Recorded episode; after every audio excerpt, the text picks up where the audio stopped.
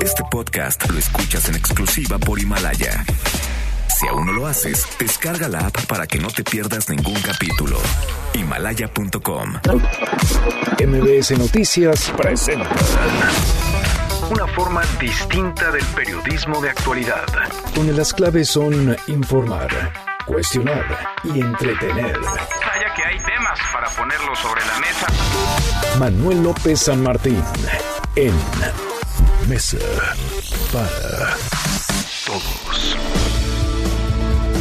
Martes, martes, 10 de marzo, la hora en punto, arranca muy movida esta tarde, movida la información. Soy Manuel López San Martín, gracias que ya nos acompaña. Acaban de estar como todos los días, como todas las tardes, todas las voces, todas en esta mesa para todos.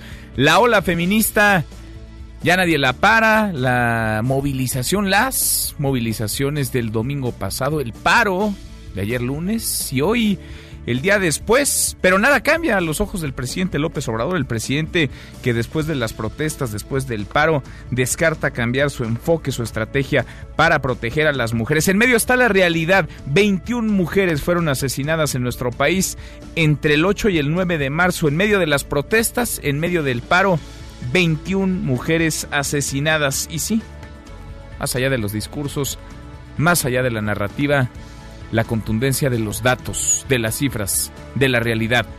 En México están matando a las mujeres, las matan por su condición de género. Hablaremos de eso y del cóctel, vaya cóctel este peligroso en el que estamos inmersos, un peligroso cóctel que sí tiene a la violencia, a la escalada de la misma como un reto enorme para el gobierno, pero ahí está también la crisis económica global, el coronavirus que se puede cruzar o se está cruzando ya con el desabasto de medicamentos y la popularidad cayendo del presidente López Obrador. Mucho que poner sobre la mesa esta tarde. Arrancamos con las voces y las historias de hoy. Las voces de hoy. Andrés Manuel López Obrador, presidente de México. ante la crisis que se generó en los mercados financieros por lo del coronavirus, por la caída en el precio del petróleo. Ahí vamos, resistiendo, logramos blindarnos. Laura Rojas, presidente de la mesa directiva de la Cámara de Diputados. que el paro de ayer fue un éxito. Creo que en el país eh, pudimos demostrar lo que se quería, que era cómo, cómo puede ser un país sin mujeres. Alfonso Durazo, secretario de Seguridad Pública y Protección Ciudadana. El movimiento de ayer, Un día sin nosotras, nos mueve como sociedad a reflexionar sobre la problemática que viven muchas mujeres en los distintos ámbitos de su vida. Yasmín Esquivel, presidenta del Tribunal de Justicia Administrativa en la Ciudad de México. ¿Qué sigue después del 8 de marzo y 9 de marzo? Sigue, y mi propuesta es una alianza sociedad y gobierno para erradicar la violencia de género desde la familia y hasta las instituciones del Estado. Son las voces de quienes hacen la noticia, los temas que están sobre la mesa y estas, las imperdibles. De hoy le entramos a la información. 21 mujeres fueron asesinadas en México durante el 8 y 9 de marzo, días de las protestas, de la marcha feminista y del paro nacional. El domingo fueron 8, el lunes 11 mujeres asesinadas. De enero a marzo van 587 homicidios dolosos, 10 mujeres asesinadas el domingo, 11 mujeres asesinadas el lunes 11. Es una tragedia y ahí está la realidad de las cifras. Pese a los datos, las cifras, las protestas, el presidente López Obrador descartó cambiar su enfoque para proteger a las mujeres. Escuche. Al contrario, vamos a reforzar la misma estrategia de atender las causas que originan la violencia, buscar vivir en una sociedad mejor, atender a los jóvenes, atender el campo, que no haya desempleo, que haya buenos salarios, que se evite la desintegración en las familias, que se fortalezcan valores, Bueno, y a propósito, hoy es eh, la fecha, el día en que el presidente fijó para el comienzo formal de la venta de cachitos para la rifa del avión presidencial, donde el premio no es el avión presidencial, es el emblema nada más que aparecerá en los boletos. Inicialmente esta fecha iba a coincidir con el paro de ayer, la cambió el presidente López Obrador y por lo menos en Nuevo León y en Puebla ya se están vendiendo los boletos. Tras el lunes negro ayer en los mercados por el desplome en el precio del petróleo, las bolsas tratan de recuperarse. Tokio cerró con un repunte ligero, pero suficiente, 0.85%. Los mercados europeos, esos ligaron su segunda jornada a la baja. Madrid perdió 3.21%, Frankfurt 1.46% y Londres cayó 0.27%. La bolsa de Milán, que ayer cayó más de 10% y cerró con pérdidas de más del 3%. La buena noticia es que el precio del petróleo repuntó 10% tras señales de posible diálogo entre Rusia y la Organización de Países Exportadores de Petróleo. Y aquí en México, la Bolsa Mexicana de Valores opera con una ganancia de 1% tras la caída de 6.42% el día de ayer y sufrir su peor jornada desde 2008. El peso se recuperó apenas 4 centavos al inicio de la sesión y el dólar se vendía en 21 pesos con 18 centavos en ventanillas. Pero el presidente López Obrador ve una economía fuerte, un peso fortachón, esto dijo en la mañanera ante la crisis que se generó en los mercados financieros por lo del coronavirus, por la caída en el precio del petróleo. Ahí vamos, resistiendo, logramos blindarnos, no se gastó más de lo que tenemos de ingresos, no se endeudó el país por primera vez, no creció la deuda pública, al contrario, poquito, pero bajó. Bueno, y lo que ha venido empujando a las bolsas para abajo es la incertidumbre en torno al coronavirus. Van hasta ahora 4.259 muertos por COVID-19 y 117.734 contagios confirmados en 116 países. Italia quedó paralizada por los 631 muertos y más de 10.000 casos ya de coronavirus. Nadie se mueve y nadie sale ni entra de ese país. Los eventos deportivos están suspendidos hasta abril. El gobierno de Madrid también ha prohibido en España los vuelos directos a Italia y se mantiene el cierre de escuelas. Debido a la crisis del coronavirus, la ONU cerrará a partir de hoy su sede en Nueva York al público y suspenderá temporalmente los tours guiados hasta nuevo aviso. Nueva York ha puesto en aislamiento algunas zonas donde se originó este brote. Estados Unidos lleva 28 muertos y 804 casos confirmados. El presidente chino Xi Jinping visitó por sorpresa la ciudad de Wuhan, el epicentro del COVID-19 donde comenzó este brote, la zona cero. Allí aseguró que el virus está prácticamente contenido en esa ciudad. Y aquí en México, las primeras tres personas con coronavirus cumplen 14 días. Hoy, hoy podrían dejar su aislamiento. Al momento, la cifra de casos confirmados se mantiene, siguen 7. La Secretaría de Salud tiene confirmados 10 casos de sarampión en la Ciudad de México. El coronavirus parece que no crece, pero el sarampión sí. Seis de los casos de sarampión en el sistema penitenciario. Esto en la alcaldía Gustavo Amadero, en el reclusorio norte. Los otros cuatro casos son menores de edad. Se trata de una niña de 8 años que radica en Álvaro Obregón, una bebé de un año en Coyoacán, una bebé de dos años en Xochimilco y un niño de 10 años también en la Gustavo Amadero, quien habría estado en contacto con un extranjero. Y en la buena de hoy, porque también hay buenas, científicos de la UNAM patentan biomarcador para detección temprana de lesión renal. Cuéntanos, Adrián, ¿cómo estás? Adrián Jiménez, buenas tardes.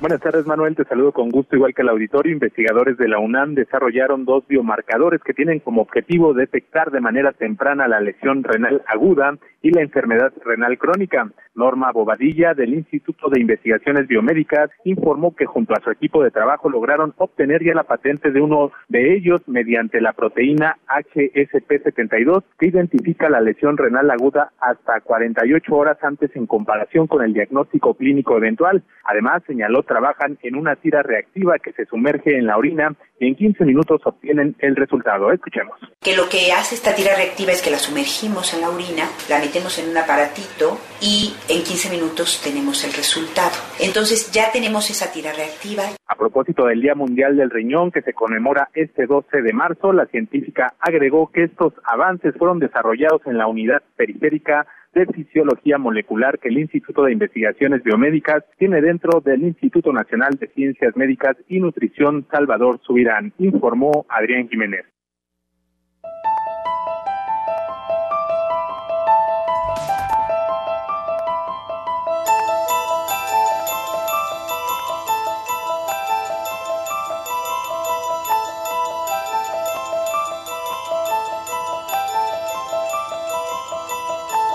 Mi querido Miyagi, José Luis Guzmán, como todos los días, a estar en esta mesa para todos. ¿Cómo estás? Muy bien, Manuel, ¿y tú?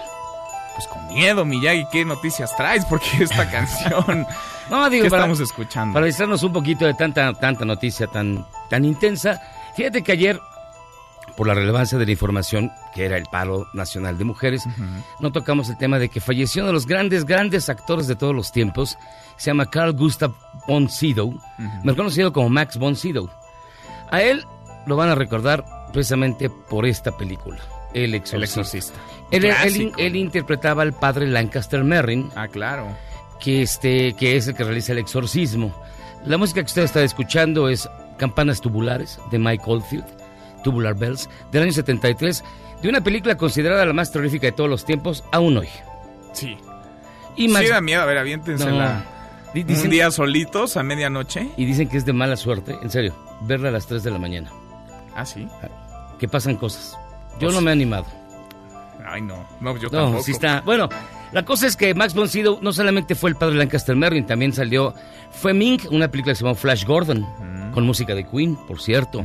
Estuvo nominado al Oscar por una película sueca que se llamó Pelé el Conquistador. Fue uno de los grandes actores de Ingmar Bergman y falleció a los 90 años de edad. Eh, eh, grande, de verdad. Apareció en todas las películas del mundo, incluso le- todavía tuvo tiempo de aparecer en La Guerra de las Galaxias, las últimas versiones. Y en Juego de Tronos. Órale, también. También. Pues, apareció en un capítulo de Juego de Tronos. Fallece a los 90 años, uno de los grandes del cine, Max von Sydow, a quien recordamos hoy con campanas tubulares. Ahora, El Exorcista va a cumplir en el 2023 50 años. ¿Ya 50?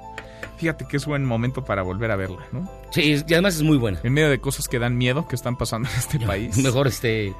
No, Mejor ya. El Exorcista. Así ¿no? es. Mejor un clásico del cine. Gracias, Miyagi. Gracias a ti, Manuel. José Luis Guzmán Miyagi, que nos escuchamos en un rato más. Ayer fue paro, el domingo hubo marchas históricas.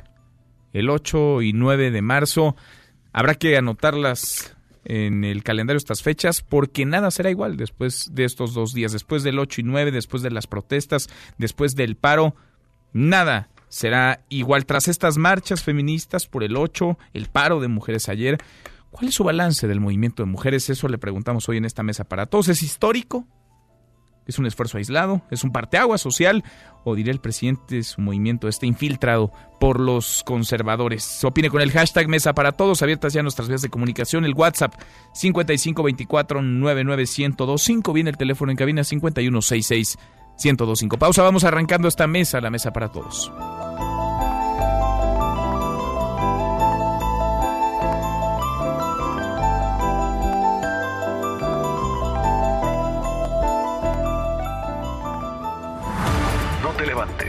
Podrías perder tu lugar en la mesa para todos. Con Manuel López San Martín. Regresamos. Este es su archivo muerto en Mesa para Todos.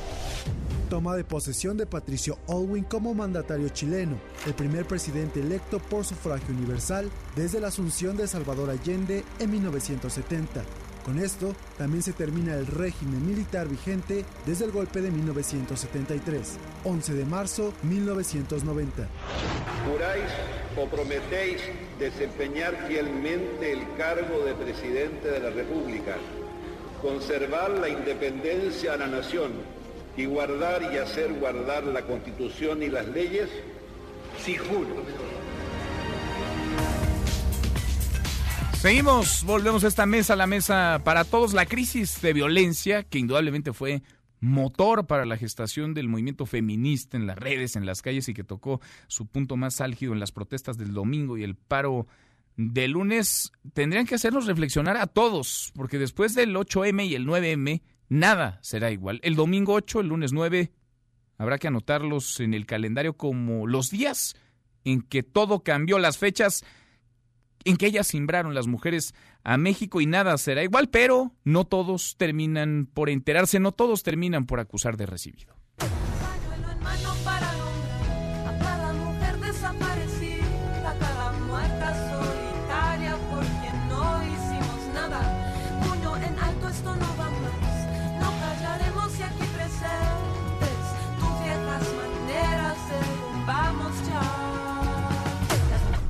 hacer algo, algo muy simbólico y algo que realmente trastocar un poco más.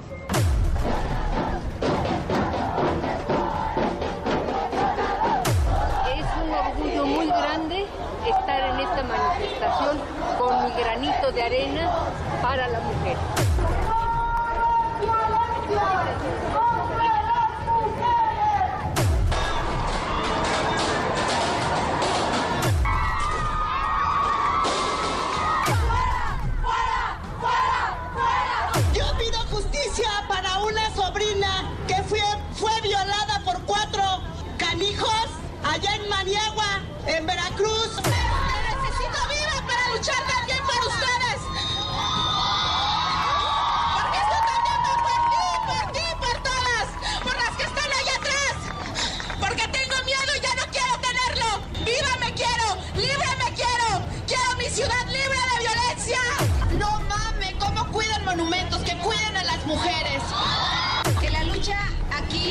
Empieza, pero la realidad es de mañana. ¿Cómo no tomar las calles? ¿Cómo no sentir esta rabia que dejamos en los vidrios, en los muros, en los monumentos? Si todo ello sucede en total impunidad, con un gobierno que está más ocupado en insultarnos y justificarse que en implementar una política eficiente y compañeras, lo hemos logrado. Estamos en el Zócalo Violeta, estamos frente a Palacio Nacional. Te da miedo no volver, te da miedo salir y no regresar. Ese es el miedo. Mi responsabilidad es garantizar que todas mis compañeras mujeres se sientan con la libertad de expresarse. Cantamos sin miedo, pedimos justicia, gritamos por cada desaparecida. Que retumbe fuerte, nos queremos viva, que caiga con fuerza el feminicida. A las mujeres nadie las para, la ola feminista incontrolable se desborda ante la realidad de la violencia hacia ellas. El presidente López Obrador hoy en la mañanera, Rocío Rocío Méndez, fue cuestionado sobre el tema, habló del asunto. Cuéntanos, Rocío, ¿cómo estás? Muy buenas tardes. ¿Qué tal, Manuel? Y resaltó un perfil interesante, dijo que este 9 de marzo del 2020, un día sin nosotras, también fue una jornada en la que se registraron bajos niveles de violencia. De los 72 homicidios que sucedieron, más abajo del promedio general, en 10 de estos asesinatos, efectivamente, la víctima fue una mujer. Escuchemos al presidente Andrés Manuel López Obrador. Lo interesante es que se protestó y que no hubo violencia. Fue un día sin violencia, inclusive hasta en lo que tiene que ver con la vi- violencia en general que desgraciadamente padecemos, bajó en el país el número de homicidios y de otros delitos. Pero el presidente López Obrador, Manuel, no quita el dedo del renglón de la supuesta politización y reiteró que tiene que resistir su administración a, a ataques de sus adversarios que se han vuelto feministas. Aclaró que no cambiará su estrategia de seguridad y de violencia para proteger a todos, no nada más a las mujeres. Escuchemos. Al contrario, vamos a reforzar la misma estrategia de atender las causas que originan la violencia, buscar vivir en una sociedad mejor, atender a los jóvenes, atender el campo, que no haya desempleo, que haya buenos salarios, que se evite la desintegración en las familias, que se fortalezcan valores. ¿Cuál es la estrategia? Seguir lo mismo y también resistir los ataques, las lanzadas del conservadurismo, que son muy oportunistas, se encaraman, se montan en cualquier movimiento, como pasó ahora. Manuel, el reporte al momento. Gracias, muchas gracias, Rocío. Buenas tardes. Muy buenas tardes. Sigue el presidente estacionado en la forma de la protesta, no en el fondo de la protesta. Sigue hablando de las eh, feministas a las que aplaude, pero también de las que se hacen pasar, dice él, por feministas, contra quienes atiza, de las conservadoras, de los conservadores, en lugar de ir al contenido del mensaje que parece lo rebasó ya. Y el presidente puede tener razón. En efecto, podría haber oportunismo de aquellos que buscan subirse a la ola imparable del eh, feminicidio y del feminismo, pero eso es distinto a marcar distancia con un movimiento que es legítimo, que es justo, que es genuino, en aras de atacar a quienes desorientados desde la oposición no atan ni desatan. El presidente López Obrador tendría que hacer suyos los reclamos. La protesta no es contra un hombre, no se agota en el gobierno federal. Es por las violencias que están desbordadas, es por una estructura patriarcal, es por el machismo, es por la impunidad en los feminicidios. Y si las ignora, también eso es un tipo de violencia. Yo le agradezco mucho a María de la Luz Estrada, la coordinadora del Observatorio Ciudadano Nacional de Feminicidio, que platique con nosotros esta tarde. ¿Cómo estás, María de la Luz? Buenas tardes. Sí, buenas tardes. El presidente dice que él no va a modificar su estrategia de seguridad pese a las protestas, pese al paro, pese a la realidad. ¿Qué opinas? Pues mira que puede perder una oportunidad el presidente de sentar las bases para un cambio de la inequidad que vivimos las mujeres en nuestro país. O sea, las transformaciones sociales en automático no van a generar las transformaciones de la desigualdad que vivimos las mujeres. de cerrar las brechas de la desigualdad y la discriminación. Entonces, el presidente tiene una oportunidad para escucharnos, eh, para entender las problemáticas. No las podemos poner todas en una caja, sino entender por qué eh, la, las mujeres en los últimos años la violencia se ha encrudecido, este, y es por factores tanto de esta violencia que se vive en el ámbito doméstico como comunitaria, pero que afecta diferente a los hombres que a las mujeres. Entonces, no entender la, la trata, no entender cómo ha crecido, ¿no? Entonces, las causas eh, también son diversas y en los tratamientos o la manera de, de, abordarlo tiene que ser diferente. Yo te quiero decir que el, el 8 de marzo, que fue una marcha histórica, que, que fuimos, de que llevamos muchos años en la lucha, muchos familiares, víctimas, jóvenes, con un clamor de cambio, con un clamor de saber cuál van a ser esas acciones contundentes que van a ir eh, acciones inmediatas para ir cerrando la brecha de la desigualdad y de cómo van a romper las cadenas de la impunidad contra los delitos específicos de las mujeres. Ese día alzaron la voz, protestaron el 8, el domingo 8, gritaron por las que ya no están, por las que han sido asesinadas, por las que están desaparecidas. Eh, ayer lunes pararon, se visibilizaron de otra manera. ¿Qué sigue, María la Luz? ¿Qué tendría que seguir para hoy 10 y para el 11 y para el 12 cuando observamos resistencias, por decirlo menos, dentro de un sistema que es todavía machista, patriarcal, que es guiado y encabezado por los hombres? Pues mira, nosotros las mujeres ya salimos a las calles y ya no vamos a regresar. O sea, ya no vamos a regresar otra vez a, a estar en nuestras casas. El llamado es que estamos, nos tenemos nosotras, este, necesitamos que las eh, entre mujeres la sororidad el apoyo señalar o sea nosotros de hecho iniciamos una campaña que nos verán juntas. Es una campaña para eh, generar conciencia para señalar a los a los juzgadores que siguen liberando a los feminicidas señalar a los políticos que siguen discriminando. O sea la sociedad ya no podemos dar marcha atrás porque no es posible y nos decían los grupos jóvenes, mujeres jóvenes, feministas, jóvenes, nos decían no queremos vivir con miedo y eso sí lo debe de entender el presidente. La política de seguridad se tiene que revisar y tiene que tener una perspectiva humana y de derechos humanos y de género. No es lo mismo los riesgos que una mujer tiene las niñas desaparecidas por trata, por, por grupos criminales eh, que las violentan sexualmente. Es diferente las acciones y medidas que puedes tomar a la situación de los varones. O sea, en un país se asesinan 10.5 mujeres en manos de hombres y a los hombres los matan, pero los propios hombres. Y aquí hay que entender que esta cultura machista tiene que cambiar y que el presidente de la República sí puede generar estos cambios, que se olvide que si hay oportunistas, que piensen las mujeres. Yo sí quisiera que, que esto que se hizo el 8, el 9, este llamado de la conciencia, pudiera realmente el presidente de la República, pero no solo él, estamos con los demás poderes, el ejecutivo, el legislativo, el judicial, y los tres, eh, estamos hablando del, de los órdenes de, del de las gobernadores, de las fiscalías estatales, de los municipales. O sea, realmente estamos ante temas, sí de cambios culturales, pero mientras viene el cambio cultural, ¿qué medidas van a hacer para sancionar, sí, y romper con el, la cadena de la impunidad de la violencia contra las mujeres? Nosotras sí queremos ver qué acciones van a hacer para que realmente esta violencia que ha crecido es por una impunidad tan grande, mezclada con la discriminación cuando van a investigar y juzgar los delitos contra las mujeres. Sin duda, sin duda. La impunidad que cobija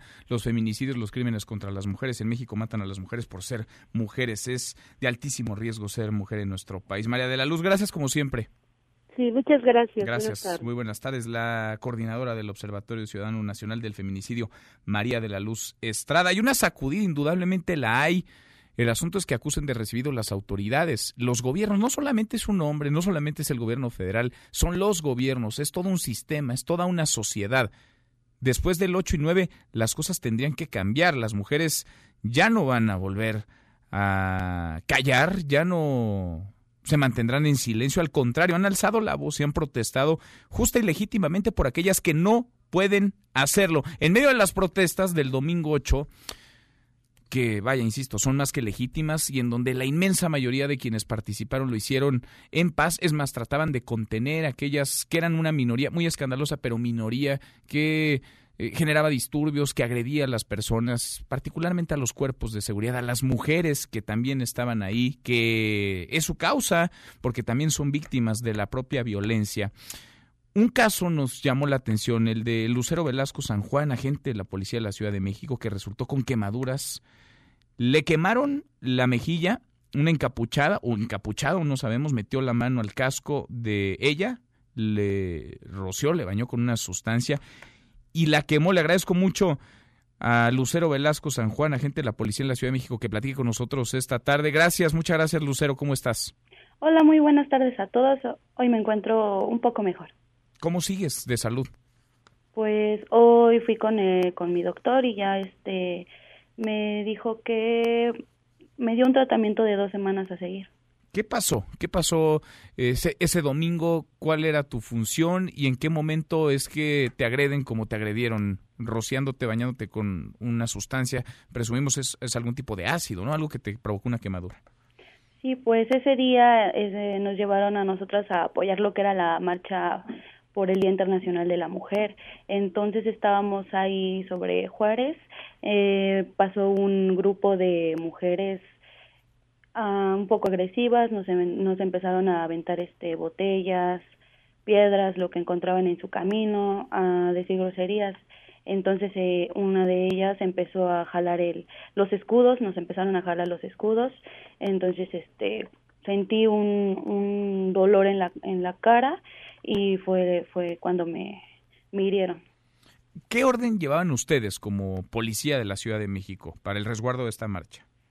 Eh, nuestro propósito era salvaguardar a las personas que participaban en la manifestación, a las familias, a los niños, a, a las mujeres mismas, a las que venían en la marcha. Vi otras escenas en donde había mujeres que incluso se aproximaban a ustedes, les apoyaban, les abrazaban, les gritaban que esta causa y que esta lucha también de ustedes. ¿Qué opinas tú de la violencia contra las mujeres, de la violencia de género, Lucero? Bueno, pues esta, eh, estas mujeres que se nos acercaban y nos mostraban su apoyo, la verdad nos hacían sentir seguras a nosotras mismas como policía para poderles brindar un apoyo a ellas. Entonces yo pienso que es muy importante que nos respetemos entre nosotras. Es un movimiento que es para para nosotras mismas, para las mujeres. Entonces no hay no hay por qué agredirnos entre nosotras. Nosotros como eh, como elementos de la policía estamos para cuidarlas a ellas, para protegerlas, que no tengan duda de que en algún momento si llegan a estar heridas o a necesitarnos cualquier cosa, pueden acudir a nosotros, se pueden acercar y nosotras obvio los, las vamos a apoyar y las vamos a cuidar. Lucero, ¿qué te dicen los médicos de tus lesiones, de esta lesión en la mejilla? Ah, al principio cuando me cuando me revisaron me habían diagnosticado una quemadura de primer grado. Hoy que fui a mi cita con el doctor me diagnosticó una una quemadura de segundo grado que es superficial. Si sigo el tratamiento correspondiente mm, no dejará marca. No dejará marca. ¿Saben los doctores qué es lo que te lanzaron, con qué, con qué te rociaron, con qué te lastimaron? No, no, no, no saben. No lo pueden saber. El apoyo de la policía capitalina, de tus compañeras sobre todo, porque vaya, se la juegan bien complicado, porque van ustedes, no quiero decir que a la guerra y sin fusil, porque insisto, muchísimas mujeres están del lado de ustedes, de la no violencia, de la paz, pero hemos visto lo que ha ocurrido, vaya, te pasó a ti, hay ánimo desbordado, hay mucho enojo, hay mucho agravio, hay violencia que de pronto se sale de control. El apoyo de tus compañeras, ¿cómo ha sido en, en estos momentos? Ah, ha sido mu- mucho, mucho el apoyo de mis compañeros, de mis jefes, todos se han mostrado muy solidarios conmigo, están muy, muy al pendiente de cómo me encuentro y es algo que, que yo les agradezco demasiado. Pues te deseamos una pronta recuperación y te agradezco, Lucero, que hayas platicado con nosotros esta tarde. Claro que sí, muchas gracias a ustedes. Gracias, muy buenas tardes. Una policía que hacía su trabajo, Lucero Velasco San Juan, que fue agredida y que hay que decirlo, en su mayoría las mujeres que participaron pedían paz, no pocas abrazaban a las agentes de la policía capitalina que hacían su trabajo, ni más ni menos su trabajo, les mostraban su apoyo, les gritaban que la lucha era de ellas también, y estoy seguro que muchas de ellas quisieran haber estado caminando, protestando como otras ciudadanas, no podían hacerlo porque estaban cumpliendo una función, un rol, y la violencia siempre empaña, siempre empañará una causa como estas, que es eh, legítima, que es más que justa.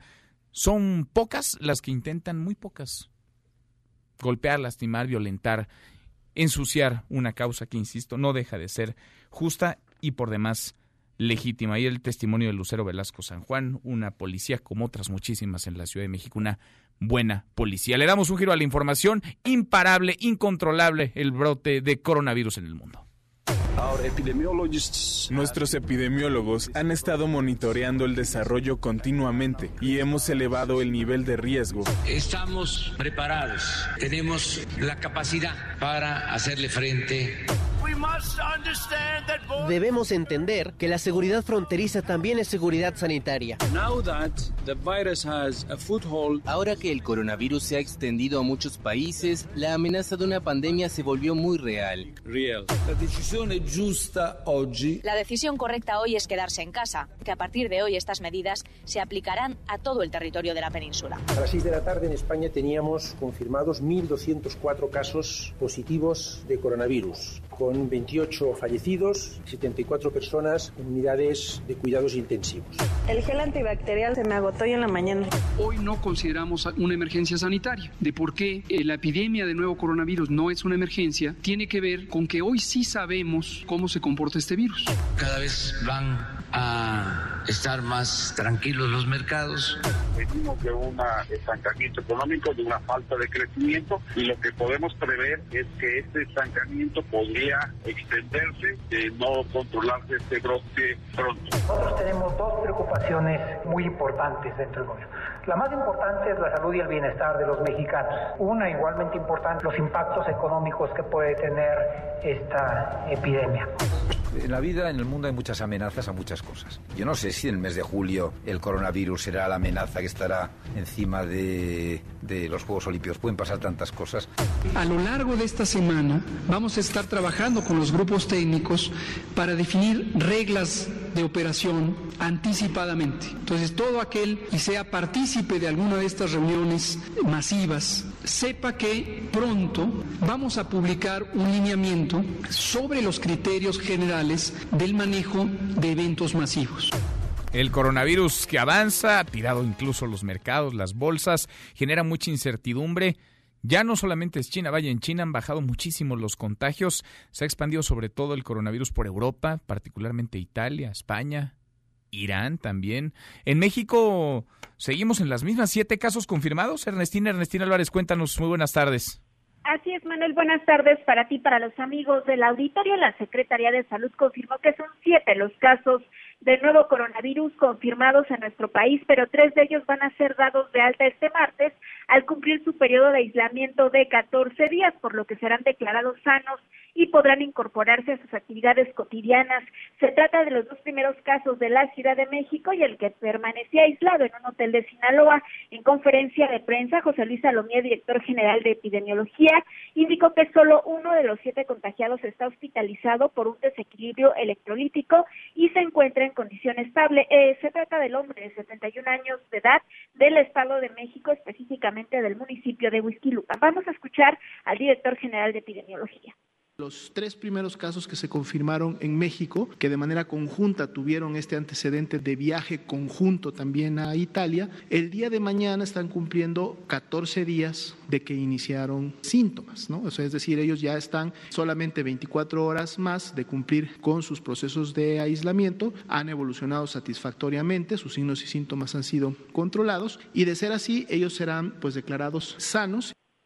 También explicó que analizan 12 casos sospechosos de COVID-19 y son personas que estuvieron en Italia, España y Estados Unidos, lugares donde pues han existido brotes de COVID-19 y en estos momentos pues son sometidos a pruebas de laboratorio. También explicó que 218 personas han resultado negativos a nuevo coronavirus.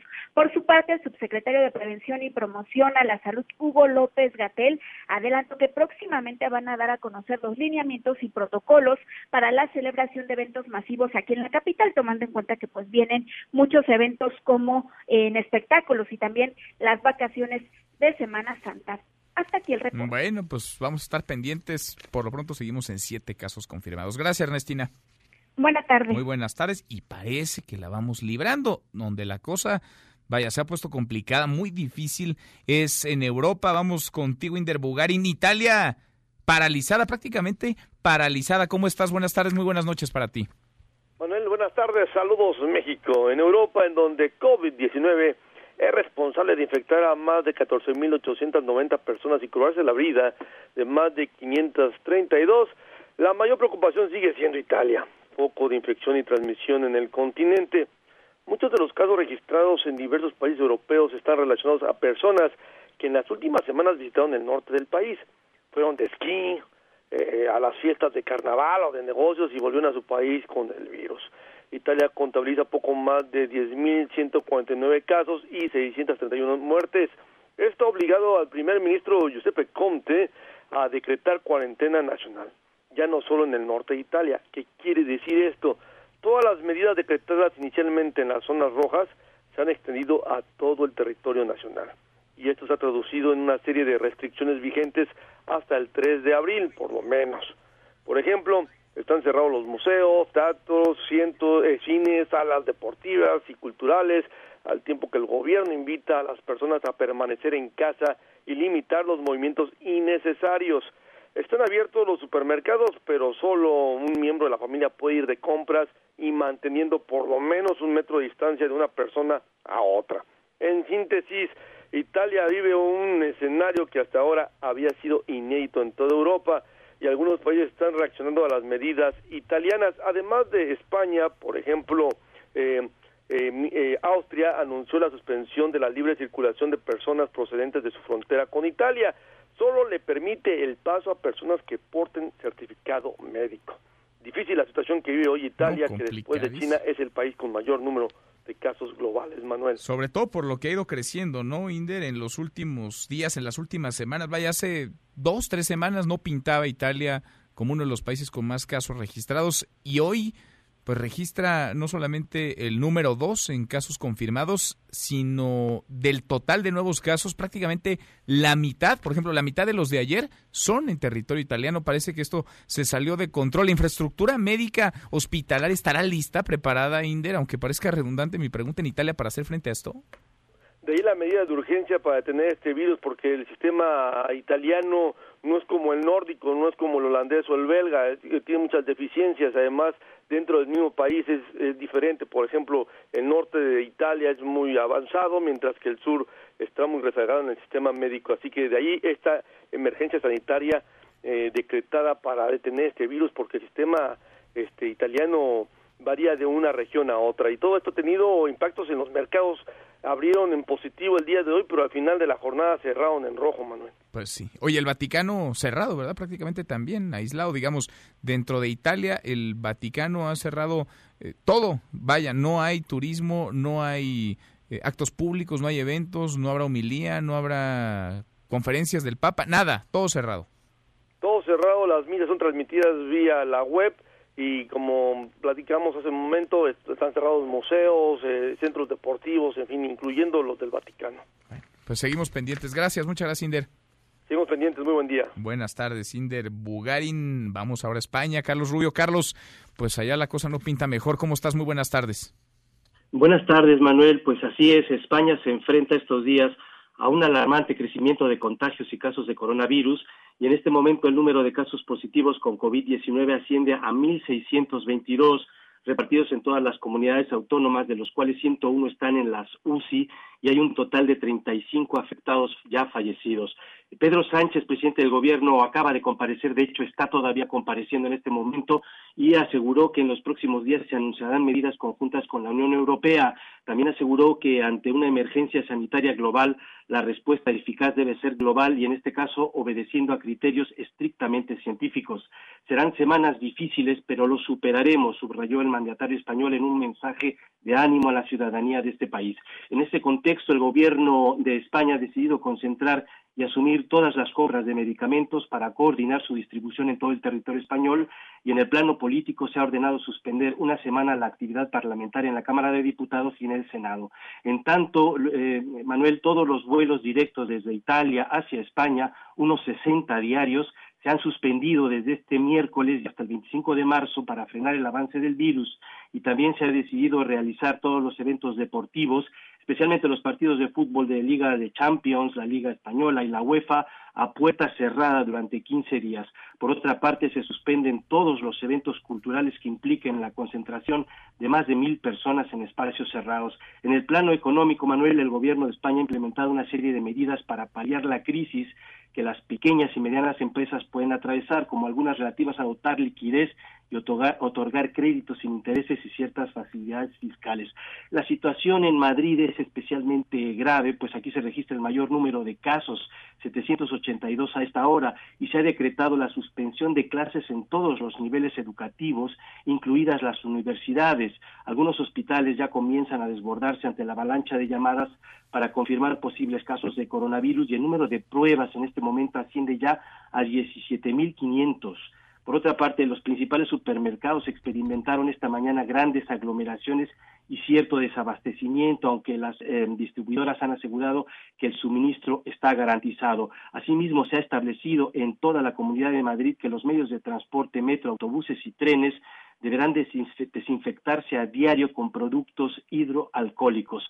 Todas estas medidas, Manuel, eh, calificadas hasta este momento de contención reforzada, según señaló este mediodía el gobierno a través de su portavoz, tienen como finalidad proteger a los ciudadanos españoles, a quienes tanto eh, desde todos los eh, gobiernos autónomos como a este momento el presidente Pedro Sánchez ha pedido su apoyo, disposición y total responsabilidad para cumplir con todos los protocolos que se están dictando desde el Ministerio de Sanidad. Hasta aquí el reporte que tenemos desde España. Bien, Carlos, gracias, te agradezco. Muy buenas noches para ti. Buenas tardes. Muy buenas tardes, Carlos Rubio, nuestro corresponsal en España. Es muy impresionante cómo se ha expandido el coronavirus. El mapa de contagios confirmados 118.096 hasta esta hora, 80.757 dentro de China, pero en China prácticamente ya no hay casos nuevos. Todos los días se registran 5, 6, 10, no más. En Italia Diario hay cientos de casos nuevos ya. 10.149 contagios confirmados, en Irán 8.042, en Corea del Sur 7.513, Francia 1.784, 1.646 en España, 1.457 en Alemania y 805 en los Estados Unidos. Pausa y volvemos. Hay más en esta mesa, la mesa para todos. No te levantes. Podrías perder tu lugar en la mesa para todos. Con Manuel López San Martín. Regresamos. Reunión de Oasis no será emocionante, dice Noel Gallagher. El principal compositor de la agrupación británica ha dicho que una reunión de Oasis no será tan especial como la primera vez, porque ahora los fans se pasarían todo el concierto grabando con sus teléfonos móviles.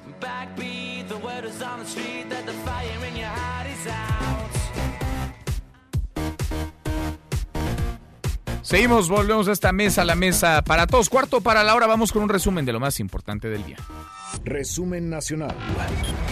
El gobierno federal compró 91 millones de pesos en medicamentos oncológicos en el extranjero. Esto debido a que en México la empresa privada que los proveía falló en la entrega, o al menos eso dice el subsecretario de Salud Hugo López Gatel. Escúchelo.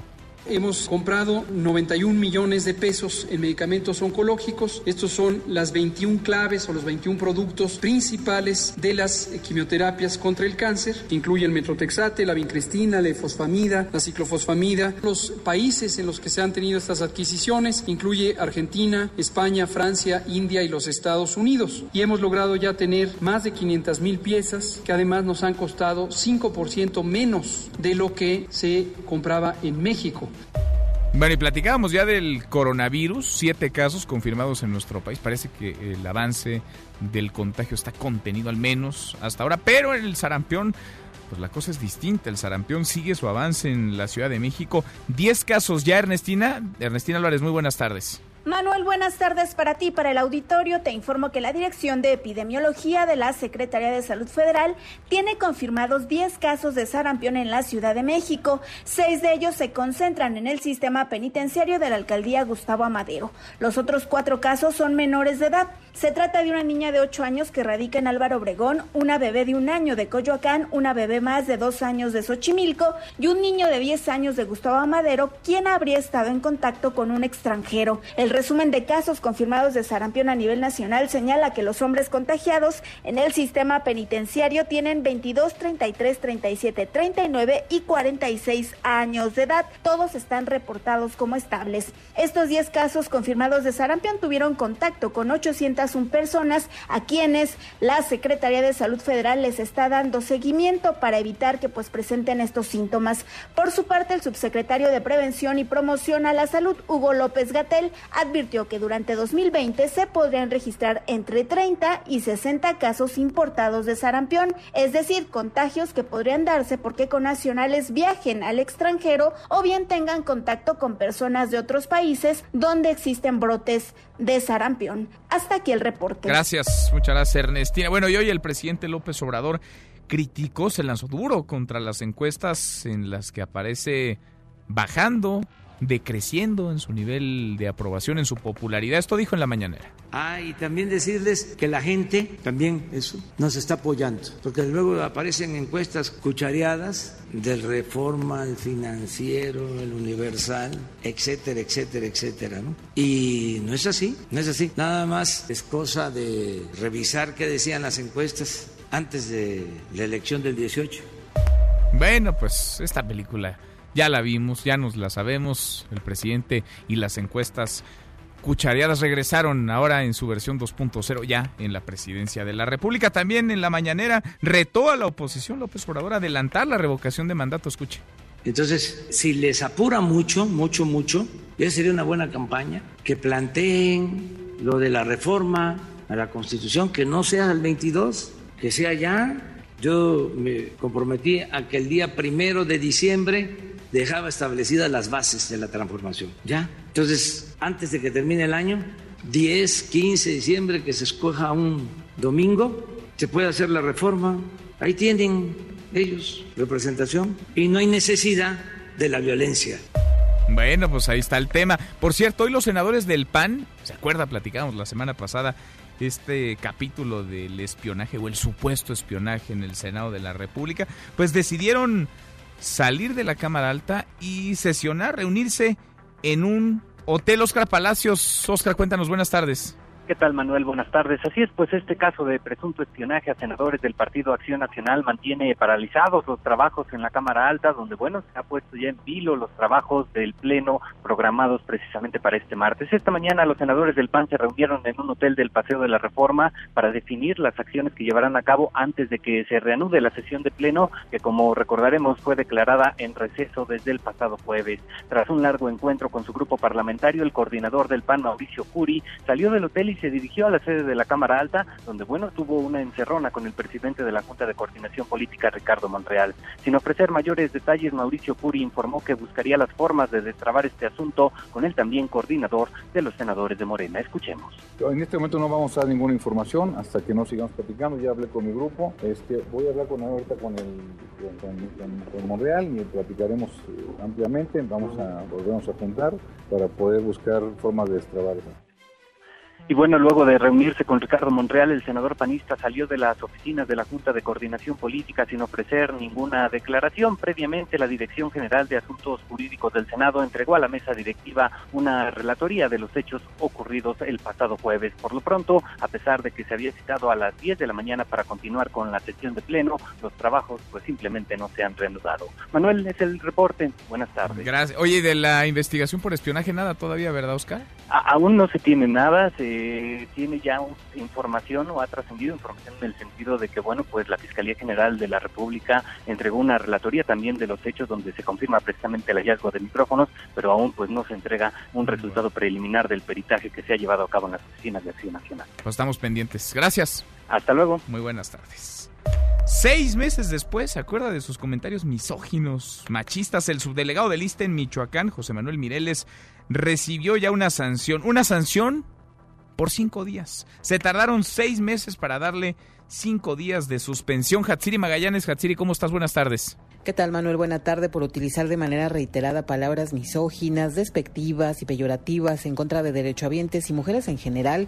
La Secretaría de la Función Pública sancionó al ex líder de autodefensas en Michoacán, José Manuel Mireles, con una amonestación pública y una suspensión de cinco días hábiles. Mediante el órgano interno de control del ISTE se determinó que Mireles violó el código de ética de servidores públicos al utilizar palabras denigrantes en dos eventos oficiales diferentes en Apatzingán y en Uruapan, Michoacán durante todo el proceso, dice la función pública, se garantizó el derecho de audiencia del servidor público en estricto respeto a sus derechos y bueno, la función pública dice que respetará cualquier recurso que desee interponer ante las instancias correspondientes.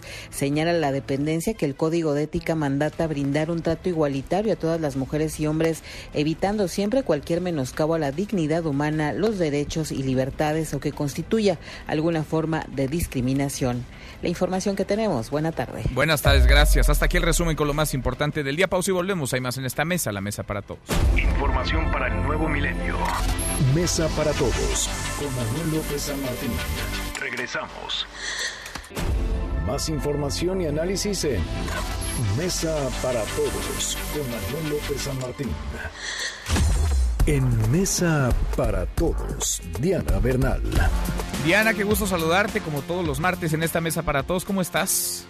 Muy bien, Manuel, con el gusto de saludarte y de hablar de un tema pues, muy interesante en estos momentos, ¿no? Sin duda, el paro ayer de mujeres que además de simbrar al país, pues con el vacío pudieron o dejaron, te lo pregunto, un hueco también en la economía, pérdidas millonarias. ¿Cómo la ves, Diana? Sí, definitivamente sí, tú sabes, y quiero comentar contigo, con el auditorio, pues que hay mediciones de dos de los principales bancos, BBVA, Banco, digo ya no es Bancomer, BBVA y Banamex. Y fíjate que están valuando el primero en 34 mil millones de pesos las pérdidas que se sufrieron por el porcentaje de mujeres que no trabajó. Son, son cálculos estimados, pero incluso Banamex se va a 40, Banamex a 43 mil millones de pesos, Manuel, lo cual representaría el 50.7 de la economía total, o sea, del valor total de la economía en un día. Entonces yo creo que es, muy importante tener en cuenta cómo la mujer está participando de actividades económicamente este, importantes, relevantes. Tan es así que fíjate Manuel que en 2004 eh, la población económicamente activa era un 65% de hombres y un 35% de mujeres. Y de entonces a la fecha ha crecido y actualmente ya es 40% de mujeres de población económicamente activa. O sea, imagínate, es una fuerza productiva, una fuerza en la economía del 40%. Entonces, que las mujeres, no todas, pero vamos a suponer, como decía algún analista, la mitad de la mitad y como toman en cuenta estos cálculos, hayan dejado de elaborar de acudir a sus actividades productivas o incluso de consumir. El metro se calcula que tuvo dos millones menos de usuarios, o sea, 40% menos, pues está significando en momentos pues que son muy, digamos, críticos a nivel mundial y a nivel nacional, está significando un bajón en la economía. Yo creo que esto era muy importante que la mujer también lo estableciera. La mujer del siglo XXI es una mujer productiva, es una mujer que está trabajando, que está dando un valor agregado importantísimo a la economía del país. Indudablemente ahí su peso, su importancia.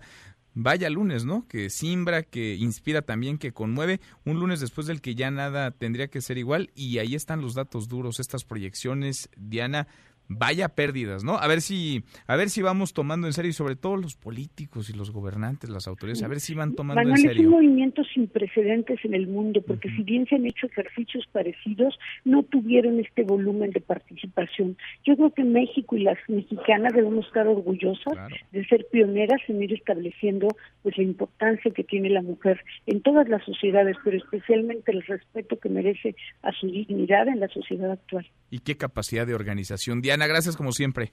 Gracias, Manuel, un abrazo. Otro para ti, muy buenas tardes. Diana Bernal Ladrón de Guevara, con ella cerramos esta primera hora. Qué pérdidas, ¿eh? 34 mil, entre 34 mil millones de pesos y 43 mil millones de pesos debido al paro ayer de mujeres. Millones se sumaron en todo el país. Saludamos a nuestros amigos de Calvillo, Aguascalientes. Allá nos escuchan a través de Radio Ranchito en el 99.7 de FM. Pausa y volvemos con la segunda de esta mesa, la mesa para todos. Información para el nuevo milenio. Mesa para todos con Manuel López San Martín. Regresamos. Más información y análisis en Mesa para Todos con Manuel López San Martín.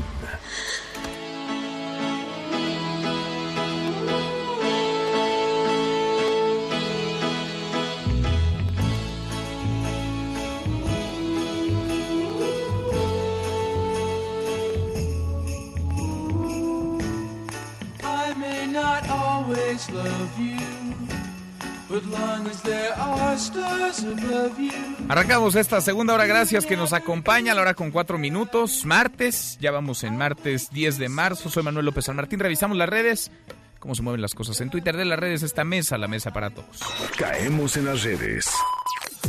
Bueno, se mueve el nombre del presidente López Obrador, el hashtag mujeres, Hoy en la mañanera, después de lo que vivimos histórico el domingo y ayer lunes, domingo protestas, ayer lunes paro de mujeres, paro un día sin ellas, el presidente López Obrador fue cuestionado en su conferencia todos los días y él de plano descartó cambiar su enfoque para proteger a las mujeres, así lo dijo en la mañana. Al contrario, vamos a reforzar la misma estrategia de atender las causas que originan la violencia, buscar vivir en una sociedad mejor, atender a los jóvenes, atender el campo, que no haya desempleo, que haya buenos salarios, que se evite la desintegración en las familias, que se fortalezcan valores. Todo eso suena de maravilla. El asunto es que el presidente no termina de sensibilizarse con la protesta, no termina de ser sensible con lo que las mujeres están demandando, gritando, exigiendo. Ayer decíamos, ayer lunes, el paro, un día sin mujeres, un día sin ellas, histórico, porque en México las mujeres pararon para hacer conciencia, para hacerse sentir, pararon callando para hacerse escuchar, porque la violencia contra ellas se desborda, porque ser mujer en México es un riesgo altísimo, porque la impunidad cobija los crímenes hacia ellas, la realidad de la violencia, ahí está, entre el 8 y 9 de marzo, entre el domingo y el lunes, con todo y las protestas y con todo y el paro, 21 mujeres fueron asesinadas en nuestro país, pero desde Palacio Nacional no termina de acusarse de recibido. A propósito del paro nacional de mujeres, a propósito de las protestas, de los reclamos más que justos y legítimos, hay quienes no entienden nada. Francisco Nava, el alcalde de Cintalapa, municipio chiapaneco, se burló del paro de mujeres. Dijo él que están haciendo aseo, que se quedaron a hacer el aseo, que por eso no estaban en las calles, que se quedaron haciendo el aseo, que por eso no estuvieron algunas trabajadoras, decenas de trabajadoras en sus labores cotidianas. El alcalde no entendió nada, muchos otros siguen sin entender absolutamente nada. Hashtag coronavirus, el coronavirus sigue siendo noticia el contagio no para en todo el mundo. Ya no es China nada más. Al contrario, en China han bajado el número de casos confirmados.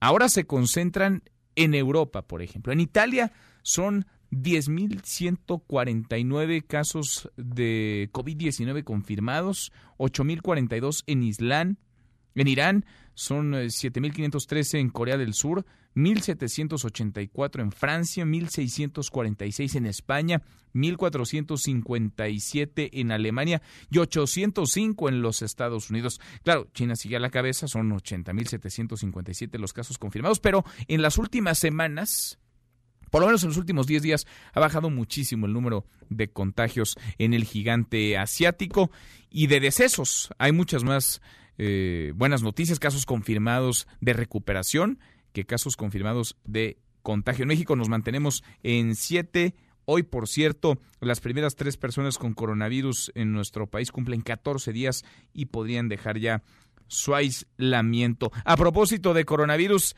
la Champions, ojo con la Champions porque el partido de vuelta de octavos de final entre Barcelona y el Nápoles, el próximo 18 de marzo, se jugaría a puerta cerrada en el campo del Barcelona. ¿Por qué? Pues porque en España también el número de contagios se ha incrementado. De entrada en Madrid, por ejemplo, ya no hay clases, están cerradas todas las escuelas. Y a propósito de temas deportivos, ya que andamos centrados en temas de fútbol, se mueve el nombre de Miguel Herrera. Ahora se le pregunto a Nicolás Remay, que ya está en la línea telefónica. Querido Nico, ¿cómo estás? Muy buenas tardes. Nico, Nico.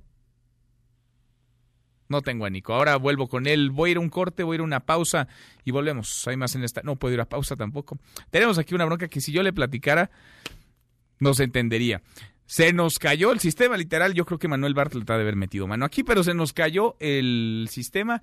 No tenemos a Nico, no podemos ir a corte. Lo que sí puedo hacer es ampliarle la información sobre el COVID-19, sobre el coronavirus. Los martes son de salud en la mañanera del presidente López Obrador. Ahí estuvo el subsecretario Hugo López Gatel, que asegura que no hay más casos, que al contrario, han bajado el número de casos sospechosos de COVID-19, se analizan algunos de ellos, una veintena, pero nos mantenemos hasta ahora en siete los casos confirmados de coronavirus en nuestro país. El coronavirus que está contagiándolo todo, el mundo del espectáculo, el mundo del deporte. Vamos a platicar con Nicolás Romay, que está en la línea telefónica. Ya, Nico, ¿cómo te va? No está Nico. ¿Conmigo? ¿Qué? Ahí estás, ahí estás. no, dime. Mi querido Nico, ahora ya te escuché. Reclamos nada más oigo, puros reclamos. Hombre, está bien que esté en Europa, en el foco de infección del coronavirus, pero no me trates así, querido Manuel. Llevas un mes. Con gusto. Un mes llevas en Europa. Ya, ya, regresando, ya regresando, Manuel. A ver, es muy interesante lo que está pasando aquí porque en las últimas horas se ha agudizado la crisis en torno al coronavirus. En el tema de Italia, ¿te acuerdas que ayer platicábamos de una posible suspensión de los partidos y de los eventos deportivos en Italia? Ya es un hecho, ¿eh? Hasta el 3 de abril vamos a tener todos los partidos suspendidos en Italia y todos los eventos deportivos. O sea, no solamente a puertas cerradas, sino suspendidos. Y ojo porque en España, ampliando lo que mencionabas de las clases, también ya tenemos los partidos a puerta cerrada. Incluso ahorita se está jugando el Valencia contra Atalanta de Champions League ya a puerta cerrada. Entonces vamos a tener dos jornadas de primera división y de segunda división en España a puerta cerrada. Entonces eso nos habla de que algo realmente está pasando. Algo nunca antes visto, ¿no, Nico? Nunca antes visto esto. Totalmente. Totalmente, y que, y que empieza a llamar muchísimo la, la, atención, porque por más que en España dicen que son medidas de precaución preventivas, pues van a tener fútbol a puerta cerrada y la Federación Española está pidiendo que no sea puerta cerrada, que se cancele, que se suspenda, que si no hay condiciones para los espectadores, entonces tampoco hay condiciones para, para el jugador, ¿no? Que pues imagínate un jugador en el terreno de juego con sudor y con todo lo que representa y con todo lo que implica, ¿no? Sin duda. ¿Qué tema este? Porque es un momento inédito para el mundo del deporte, claro, pero para el mundo en general, Nico, no estamos acostumbrados a estas. Conforme avanza el calendario también se pone más en riesgo el inicio, la realización a tiempo de los Juegos Olímpicos, ¿no? De Tokio 2020. Fíjate, justo sobre eso tenemos palabras de Juan Antonio Samaranch, que es vicepresidente del Comité Olímpico Internacional, que va muy acorde a lo que te mencionaba la semana pasada y la información que nos dio el Comité Olímpico y el OBS en Madrid. Vamos a escuchar a Juan Antonio Samaranch. Esto es lo que dice ayer en una radio en España. Mientras en España ponían partidos a puerta cerrada, esto es lo que dice el vicepresidente del Comité Olímpico Internacional. A ver, escuchamos son los juegos, van a ser a finales de julio de este año y los vamos a hacer allí, a no ser de que, como digo, salte una eventualidad que hoy no está ni prevista. Es mucho más probable que hayan otras. En la vida, en el mundo, hay muchas amenazas a muchas cosas. Yo no sé si en el mes de julio el coronavirus será la amenaza que estará de, los Juegos Olímpicos. Pueden pasar tantas cosas, pero no, los Juegos nosotros solo podemos trabajar con una hipótesis que es los vamos a celebrar empezando a finales de julio, acabando el 10 de agosto y ahí tenemos toda la carne en el asador. Lo que sí que es verdad que en, en, en un diálogo tremendamente fluido no nos han dicho que tengamos que suspender los Juegos Olímpicos o que tengamos que prever una posible suspensión.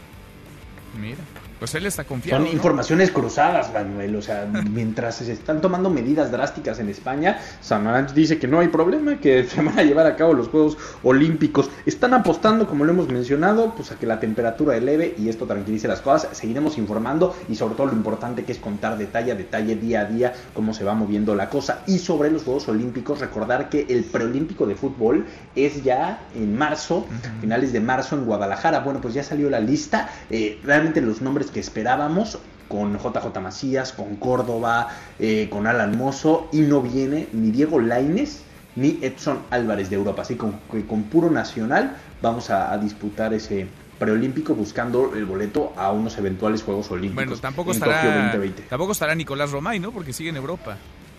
No, ya regresamos, ya, regresamos. Eh, Manuel, sí, me externaron tu preocupación y ya estamos de, de, regreso. Oye, a ver, cuéntanos, Nico, y salvos, ¿eh? Pero a ver, cuéntanos, en tu llegada al Aeropuerto Internacional de la Ciudad de México, ¿hay algún protocolo para quienes viajan desde Europa? ¿Desde dónde volaste tú?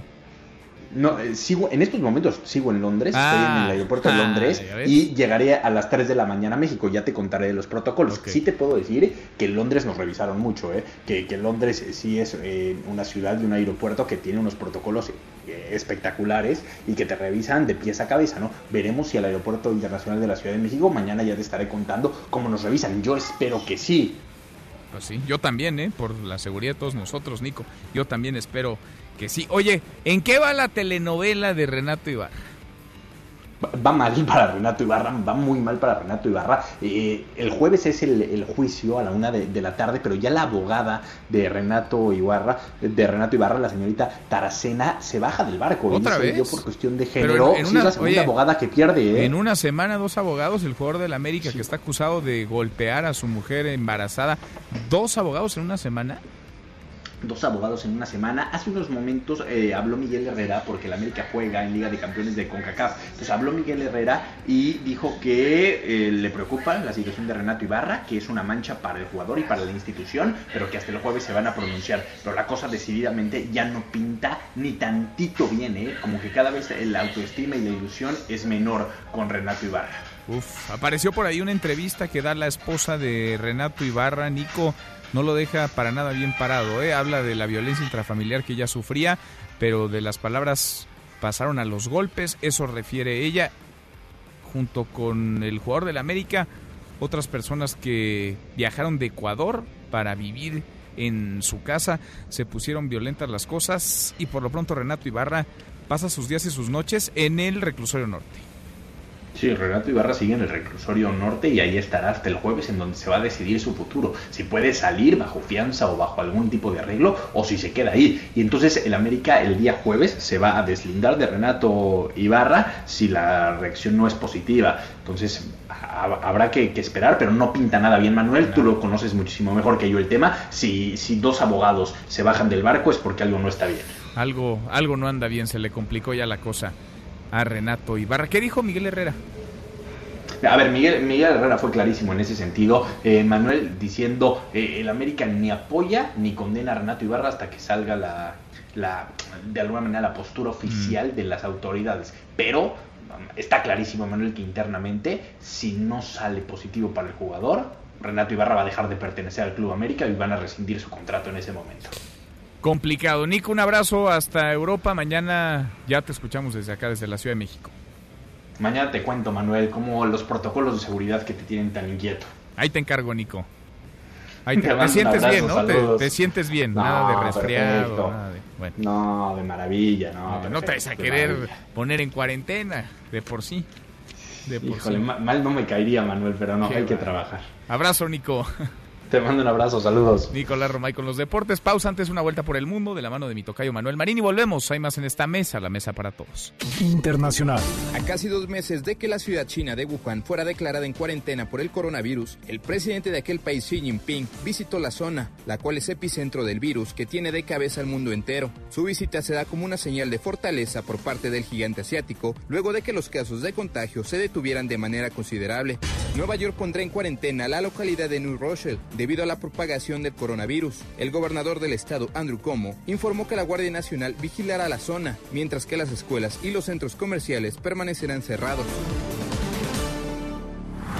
No te levantes. Podrías perder tu lugar en la mesa para todos. Con Manuel López San Martín. Regresamos. En Mesa para Todos, la información hace la diferencia. Con Manuel López San Martín. Seguimos, volvemos a esta mesa, la mesa para todos. Ayer por la noche llegó a México el presidente de Colombia, Iván Duque.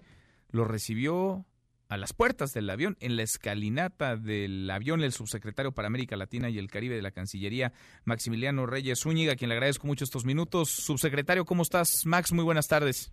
Gracias, Manuel. ¿Cómo estás? Eh, buenas tardes, el agradecido soy yo. Al contrario, gracias por platicar con nosotros. ¿A qué viene Iván Duque? ¿A qué viene el presidente de Colombia? ¿Y cómo anda la relación de México con Colombia, subsecretario? Pues eh, mira, andan en un nivel extraordinario y justamente la visita del presidente obedece a ese nivel en el que se encuentran las relaciones entre los dos países. Eh, como sabes, pues hay un gran intercambio comercial y económico entre México y Colombia, pero además hay lazos culturales e históricos muy fuertes y hay una agenda bilateral eh, común en los distintos espacios en los que en los que convergemos. En lo particular, se acordó impulsar la creación de un gabinete binacional.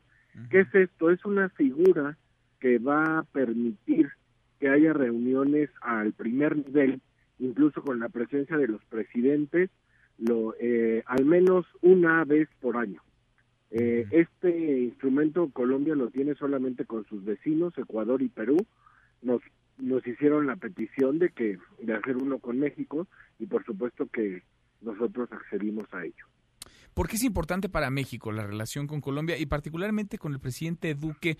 Porque hemos visto que el gobierno del presidente López Obrador, la Cancillería encabezada por el, secretario Marcelo Ebrard, pues ha volteado la mirada como no se registraba hace muchos años o quizás nunca hacia el sur del continente. Pero el caso particular de Duque, vaya, eh, ideológicamente en el espectro político, no estaría tan cerca del, gobierno mexicano el presidente López Obrador, más tiraría él hacia la derecha. ¿Cómo se da este acercamiento con estas ideologías que ahí están, pero por qué es importante para México? Pues mira, em, hemos sido muy concretos en, nuestras relaciones diplomáticas, fortaleciéndonos mucho en el fortalecimiento de las mismas y en la y en la cooperación, independientemente de ideologías. En América Central, hay varios presidentes que no son precisamente de la misma ideología nuestra, del presidente López Obrador, y ya han estado con él también. Eh, y bueno, pues Colombia es un país enorme, y no me refiero solo a su extensión geográfica, sino a, insisto, a sus lazos históricos, a las eh, actividades culturales que tenemos en común, es un socio estratégico y muy importante para nosotros en materia comercial, para las empresas mexicanas allá y para las empresas colombianas acá. Eh, somos países que compartimos litorales en ambos océanos, en fin, hay una gran cantidad de lugares comunes y lo que se acordó hoy es fortalecer precisamente esos esos lazos.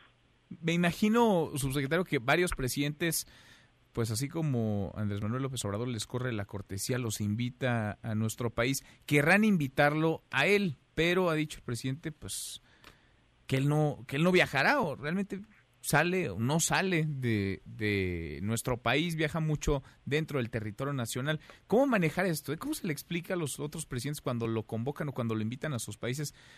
Pues que no va a ir el presidente López Obrador. Pues mira, eh, en primer lugar, él es muy puntual en sus razones por las cuales por el momento ha decidido no salir. que es atender la gran cantidad de pendientes y temas nacionales eh, que hay. En segundo lugar, eh, pues como él dice, está muy bien representado por el canciller Marcelo Ebrard y su equipo en la Secretaría de Relaciones Exteriores. Y en tercer lugar, este, eh, pues bueno, habrá un momento en que él cambie de, de decisión, los presidentes lo entienden muy bien y lo aceptan gustosamente. Está Iván Duque entonces en México, el presidente de Colombia. Subsecretario, te agradezco como siempre que platiques con nosotros. Gracias a ti, Manuel. Un abrazo, muy buenas tardes y buen provecho. Muchas gracias. Otro de vuelta. Muy buenas tardes, el subsecretario para América Latina y el Caribe de la Cancillería, Maximiliano Reyes Zúñiga. No es una caída única, es una caída de todas las bolsas. Empezó con Asia, continuó en Europa. Tenemos una demanda que no estaba creciendo lo suficiente. Y por el lado de la oferta, la emergencia de los nuevos productores, Brasil, Guyana, obviamente Estados Unidos, pues simplemente van a contribuir a tener unos precios más deprimidos. Probablemente el rango de los 35 45 dólares. Arabia Saudita está aumentando la producción en un momento en que hay mucho petróleo pero poca demanda. Madrid partió con, abriendo con un 7%, Frankfurt un 7% menos, Londres un 8%, París 6%, incluso Milán siguió bajando incluso hasta un 8%. Wall Street ha comenzado este lunes con un susto. Durante 15 minutos se ha visto obligada a suspender sus operaciones. Estamos presenciando el colapso bursátil de la década, como fueron los de 1987, 1997, 2008 y ahora 2020. A nivel mundial ha habido una afectación en lo económico, en lo financiero, sí nos ha afectado. Es necesario que el gobierno federal admita esta situación y haga una convocatoria de emergencia. Digamos, en el corto plazo, eh, la estrategia para nosotros es acelerar el gasto lo más pronto posible, eh, principalmente en el tema de infraestructura. Ante la crisis que se generó en los mercados financieros por lo del coronavirus, por la caída en el precio del petróleo, ahí vamos resistiendo, logramos blindarnos. Colapso bursátil de la década. Vaya crisis la que se vive o por lo menos turbulencia económica a nivel global es el coronavirus, pero también son los precios del petróleo que ha arrastrado a las bolsas del mundo y la de México, por supuesto, está ahí, se incluye, aunque hoy ha podido un poquito recuperar parte de lo que ayer se perdió. Ayer la Bolsa Mexicana de Valores cayó 6.42%, su mayor baja en 11 años. Los numeritos del día, Citlali Sainz. Citlali, ¿cómo estás? Muy buenas tardes. Hola Manuel, buenas tardes a ti, buenas tardes también a nuestros amigos del auditorio. Pues efectivamente, después del lunes negro de ayer, están ya ganando en Estados Unidos y en México los principales indicadores. El Dow Jones Industrial avanza a 4.53%, el Nasdaq gana 4.58% y también la Bolsa Mexicana de Valores intentando recuperar un poco de lo perdido ayer, se, eh, se ubica en 39.752.80 unidades, ganando 2.57%. En el mercado cambiario, el dólar en ventanilla bancaria se compra en 20 pesos con 31, se vende en 21 pesos con 15 centavos también, recuperando terreno el peso frente al dólar estadounidense. El euro se compra en 23 pesos con 55 centavos y se vende en 23 pesos con 58 centavos. Manuel, mi reporte al auditorio. Gracias, muchas gracias, Itlali. Buenas tardes. Muy buenas tardes. Complicado el panorama, por decirlo menos. Escuchábamos ya los numeritos. Se trata así de un asunto mundial, pero desde lo local también se puede abonar a la confianza, a la certeza de inversionistas, de empresarios. Hasta ahora, la economía de por sí, desde el año pasado, permanecía estancada. Sigue ahí sostenida con alfileres. Lalo, Eduardo Torreblanca, gusto en saludarte, ¿cómo estás? Igualmente, gusto en saludarte, Manuel, buenas tardes al auditorio. Efectivamente. ¿Qué tan preparados, Lalo, estamos para enfrentar pues la que estamos enfrentando, esta crisis global por petróleo, por el coronavirus? Pues eh, hay fundamentales, digamos, hay elementos que permitirían una defensa, sin embargo, eh, se te puede ir ese escudo como, como se va el agua entre las manos si no se hace un adecuado uso de esos recursos. Tenemos, por ejemplo, reservas internacionales por 185 mil millones de dólares, eh, que si tú te pones eh, obsequioso, pues se acaban en un ratito, ¿eh? y, y, la gente que especula con esos recursos se queda aún con apetito. Tenemos el Fondo de Estabilización de Ingresos Presupuestales, que el año pasado era un, un fondo mayor a los 320 mil millones de dólares, hoy solo quedan 160 mil millones, podríamos disponer de esos, eh, al menos el 50%, unos 80 mil millones de dólares, y tenemos una línea de crédito contingente de, con el Fondo Monetario Internacional, todo hace un aproximado 250 mil millones de dólares, pero es poco dinero si no lo utilizas con inteligencia. Y sobre todo si no prevés, si no estableces una estrategia adecuada para enfrentar esas dos contingencias de las que no somos responsables, se te va el dinero, ¿eh?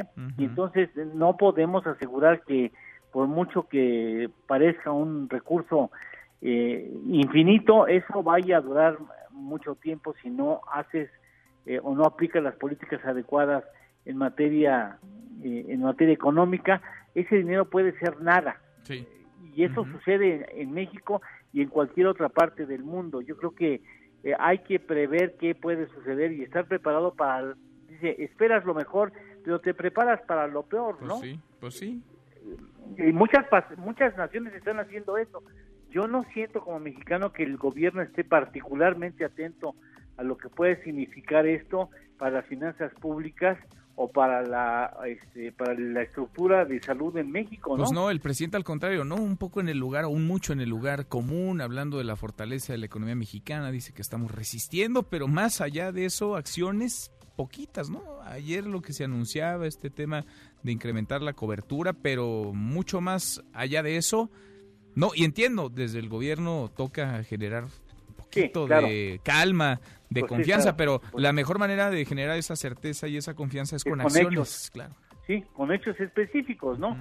Yo creo que haría muy bien un anuncio que tenga que ver con el plan de infraestructura que nos está debiendo, ¿no? Pues Sobre la posibilidad de que el gobierno acepte a capitales extranjeros y nacionales en, en, el sector eléctrico y energético, en donde hay tanto apetito, ¿no? Pues eh, a lo mejor no coincide con los planteamientos del, del, presidente, pero el país está requiriendo de inversiones de confianza y, es un activo muy caro de obtener, ¿eh? Muy, muy caro, sí. Ese para nada sale barato y se necesita y se necesita pronto. ¿La lo tenemos postre? Por supuesto que sí. Fíjate, eh, hoy en día las reservas internacionales del país son 61 veces mayor que las que existían en enero de 1995. 61, veces, mayor. Hoy las reservas que las que teníamos en aquella época, cuando hablando de alfileres, ¿verdad? cuando nos alfileres al país. Interesante el dato. Gracias, Lalo. Muchas gracias, Manuel. Gusto en saludarte y buenas tardes al auditorio. Igualmente, muy buenas tardes. En Mesa para Todos, Ezra Shabot. El coronavirus y la guerra por el petróleo que van golpeando a la economía global. Esra, qué gusto saludarte. Esra Shabot, ¿cómo estás? Hola, ¿qué tal Manuel López San Martín? Pues sí, parecería ser que pues la semana pasada, antepasada, hablábamos solamente de un tema de salud porque parecía que estaba relativamente controlado, pues no, obviamente no lo estaba. Lo está ahora en China, el señor Xi Jinping llega a Wuhan, bien tapadito de la boca, pero ya prácticamente en lo que llaman la última parte de su proceso de control del coronavirus. Mientras eso sucede, el resto del mundo vuelto loco, sin posibilidad real de contener esta pandemia. Y esto es fundamentalmente porque, pues obviamente tampoco en las distintas partes del planeta se pueden aplicar las medidas en China. En China simplemente daban la orden de que se cerraba y nadie se mueva y precisamente eso sucede y por ello pudieron controlar de alguna forma la difusión del virus.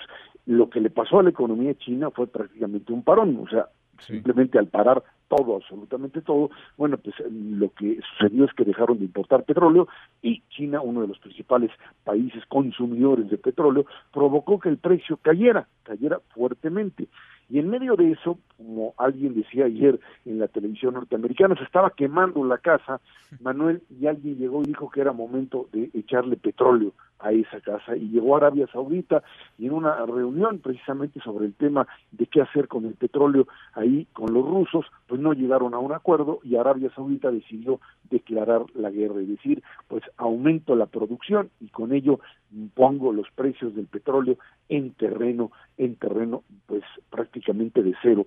Y el día de ayer esto se desploma, hoy ya se eh, produce un determinado eh, una determinada recuperación que de alguna forma habla pues de la necesidad de entrar en negociaciones mayores pero lo cierto es que estamos prácticamente metiéndonos en un escenario en donde la recesión mundial estaría produciéndose no por factores de orden económico no por factores de una economía que termina pues de crecer y se mete en los círculos normales del estancamiento sino porque hoy nos metimos en un problema de salud que, por supuesto, no era previsible, pero tampoco teníamos los instrumentos para entender que ese tipo de enfermedades, que ese tipo de virus, que esas pandemias van a surgir y en un mundo globalizado se van a reproducir y no tenemos a nivel mundial ni siquiera los sistemas de salud, ni de precaución, ni de control para evitarlo. Y nos cae encima y no hay posibilidad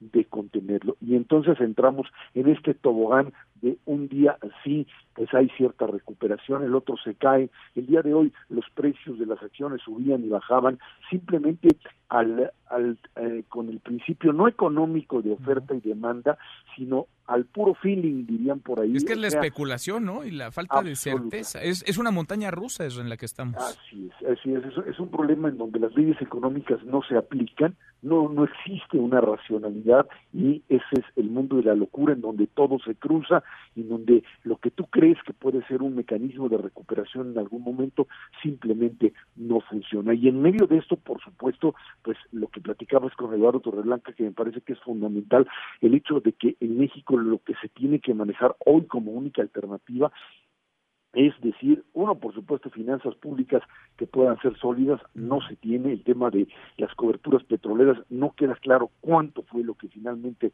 se cubrió, de cuánto estamos hablando, y dos, pues lo que ya agencias como Reuters comenzaron a difundir el día de ayer de la gran preocupación en Europa y en los Estados Unidos y Canadá sobre el proyecto petrolero mexicano que si dentro de una semana esto no pues eh, se define en algo que si anteriormente Manuel era imposible de llevar a la práctica con un modelo de cerrazón hoy es verdaderamente suicida. O abres totalmente el sector energético para que ciertas inversiones te funcionen o vas a terminar verdaderamente en la quiebra. Una refinería como la que se trata de construir en Dos Bocas hoy tiene cada vez menos sentido en un ambiente de pues lo que te diría yo de una caída enorme en lo que es no solamente la producción de gasolinas como tales sino del petróleo y de lo que se prevé para los próximos meses y quizá uno o dos años en lo que esto va a producirse o va, se va a,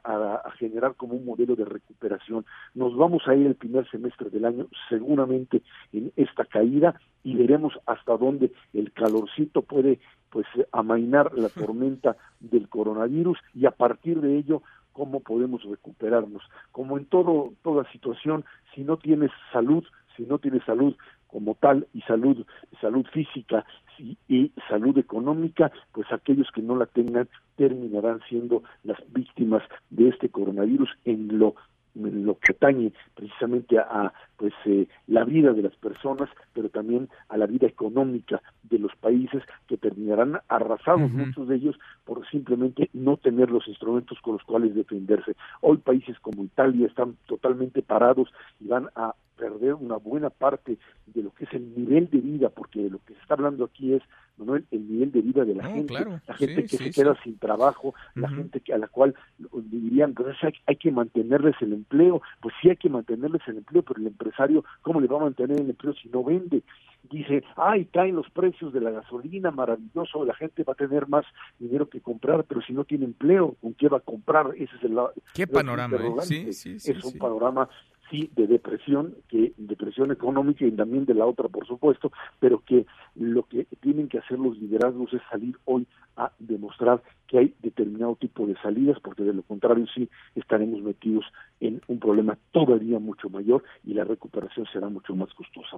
Complicadísimo, Esra. Lo vamos platicando contigo. Gracias como siempre. Gracias a ti. Buenas tardes. Muy buenas tardes. Entre el coronavirus y la guerra por el petróleo, que van junto con pegado además.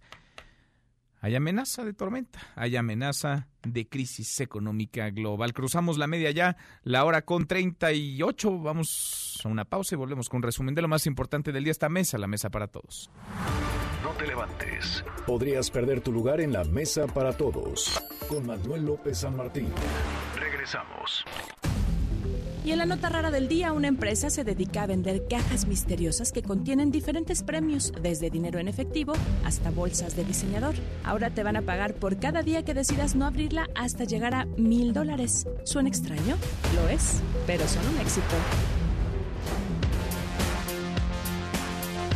Seguimos, volvemos a esta mesa, la mesa para todos, cruzamos la media ya a la hora con 39, vamos con un resumen de lo más importante del día. Resumen. Resumen. 21 mujeres fueron asesinadas en México durante el 8 y el 9 de marzo, los días de las protestas de la marcha feminista y el del paro nacional ayer. 11 mujeres asesinadas el domingo, 10 el lunes, de enero a marzo van 587 homicidios dolosos de mujeres. Pese a la realidad, los datos, las cifras, que ahí están las protestas, el presidente López Obrador descartó hoy en la mañanera cambiar su enfoque para proteger a las mujeres. Esto dijo. Al contrario, vamos a reforzar la misma estrategia de atender las causas que originan la violencia, buscar vivir en una sociedad mejor, atender a los jóvenes, atender el campo, que no haya desempleo, que haya buenos salarios, que se evite la desintegración en las familias, que se fortalezcan valores bueno, y en esta mesa para todos platiqué con Lucero Velasco San Juan, ella es agente de la policía de la Ciudad de México y resultó herida, resultó lesionada con quemaduras tras ser agredida en la marcha del domingo. Ella hacía su trabajo, usted vio, había un grupo pequeño, muy ruidoso y escandaloso, pequeño de mujeres u hombres encapuchados que trataban de generar disturbios, violencia, de lastimar a las personas, sobre todo a las policías en este caso. Esto es parte de lo que nos dijo. Estábamos ahí sobre Juárez, pasó un grupo de mujeres ah, un poco agresivas, nos empezaron a aventar este, botellas, piedras, lo que encontraban en su camino, a decir groserías. Entonces eh, una de ellas empezó a jalar el, los escudos, nos empezaron a jalar los escudos. Sentí un, un dolor en la, en la cara y fue cuando me, me hirieron. Pero está también, afortunadamente, el otro lado de la moneda, la otra cara de la moneda, porque hubo varias mujeres, la mayoría que trataban de contener estos brotes de violencia, que pedían caminar, protestar, marchar en paz, hacerlo sin violencia. Hubo varias mujeres, de hecho, que se acercaron a apoyar, a saludar, a abrazar a las policías pues estas mujeres que se nos acercaban y nos mostraban su apoyo, la verdad nos hacían sentir seguras a nosotras mismas como policía para poderles brindar un apoyo a ellas. Entonces yo pienso que es muy importante que nos respetemos entre nosotras. Es un movimiento que es para nosotras mismas, para las mujeres. Entonces no hay por qué agredirnos entre nosotras. Nosotros como elementos de la policía estamos para cuidarlas a ellas, para protegerlas, que no tengan duda de que en algún momento si llegan a estar heridas o a necesitarnos cualquier cosa, pueden acudir a nosotros, se pueden acercar y nosotras, obvio, las vamos a apoyar y las vamos a cuidar.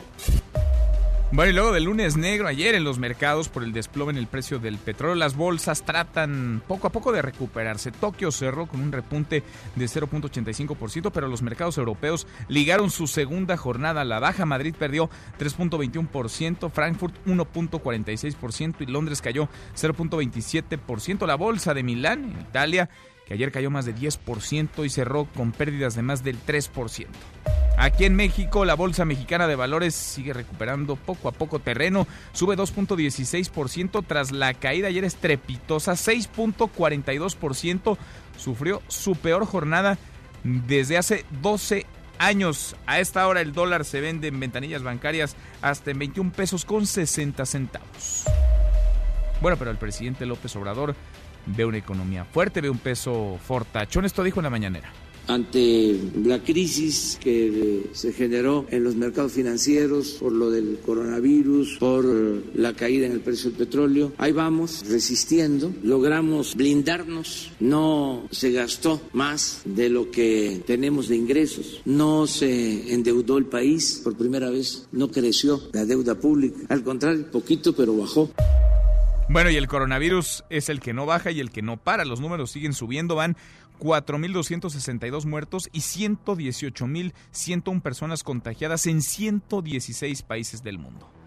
En Estados Unidos los contagios siguen incrementándose con el correr no solamente de los días, de las horas. Vamos contigo, Bricio Segovia, hasta Washington. Bricio, cuéntanos, muy buenas tardes. Buenas tardes, Manuel. Después de una de las peores caídas de la bolsa estadounidense, el presidente Donald Trump se reunió con la cúpula republicana del Congreso para promover un alivio fiscal a ciudadanos y empresas ante la crisis del coronavirus, además de un beneficio en la nómina de los trabajadores para ayudar a quienes no cuentan con una baja médica pagada. Trump también instó a los legisladores a que aprueben ayudas para la industria hotelera y las aerolíneas que se están viendo afectadas por la cancelación de los viajes. El mandatario y el vicepresidente también se reunieron con los proveedores de seguros médicos. Las sanidad en Estados Unidos conlleva un alto coste y la gran cuestión que queda sin resolver por la Administración es la de las personas que presenten síntomas de COVID-19 y no tengan seguro médico. Según el último censo, más de 27 millones carecen de cobertura médica en este país. Ante las críticas que el país no cuenta con una infraestructura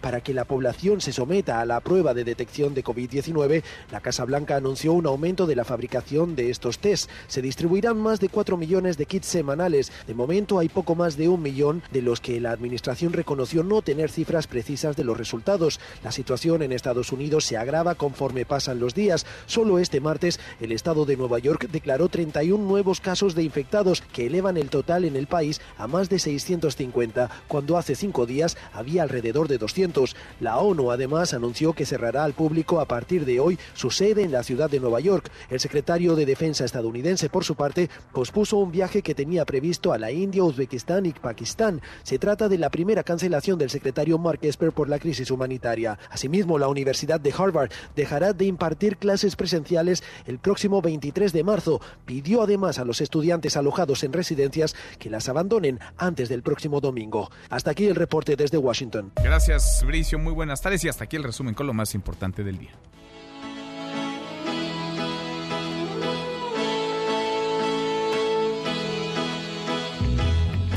Mi querido Miyagi, segundo tiempo en esta mesa para todos. ¿Qué estamos escuchando, Miyagi? Ahora sí, este, fíjate que... ¿Qué estamos escuchando, Miyagi? Estamos escuchando a los Beach Boys. Sí. Esta canción se llama God Only Knows y es un clásico de todos los tiempos. De hecho, está considerada entre las canciones más pop, más perfectas de la historia. ¿Por qué? Por la composición, porque además está inspirada en un tema, en una cantata de Bach, porque es la primera que utiliza la palabra Dios en su título. De hecho, pensaron que no iba, que se les iban a prohibir y tuvieron que ponerla como lado B de un sencillo que salió exactamente el 10 de marzo de 1966. Es decir, esta canción está cumpliendo hoy 54 años. Ya eres muy bueno para las cuentas. Ya, ya mejor. Estoy tomando clases. se nota, se nota. Un clásico entonces, este una de las canciones, sí, sí, coincides, más perfectas. De hecho, Paul McCartney dice que esta es la canción perfecta, que a él le hubiera gustado escribir. Esta. A su vez, él y Lennon escucharon esta canción en una fiesta y después de escucharla salieron corriendo, evidentemente drogados, este, a casa de Lennon y escribieron una que se llama Here, There and Everywhere, que intentaba emular el sonido que creaba Brian Wilson en Blood and en esto. Y si lo dicen ellos, tú estás de acuerdo, ¿no? claro. Debe ser cierto. Debe ser cierto. Gracias, Miyagi. Muchas gracias. gracias. a ti, Manuel. José Luis Guzmán Miyagi, como todos los días en esta mesa para todos. Te escuchamos al ratito a las 7. Charros contra Gangsters. Pausa y volvemos. Hay más en esta mesa, la mesa para todos.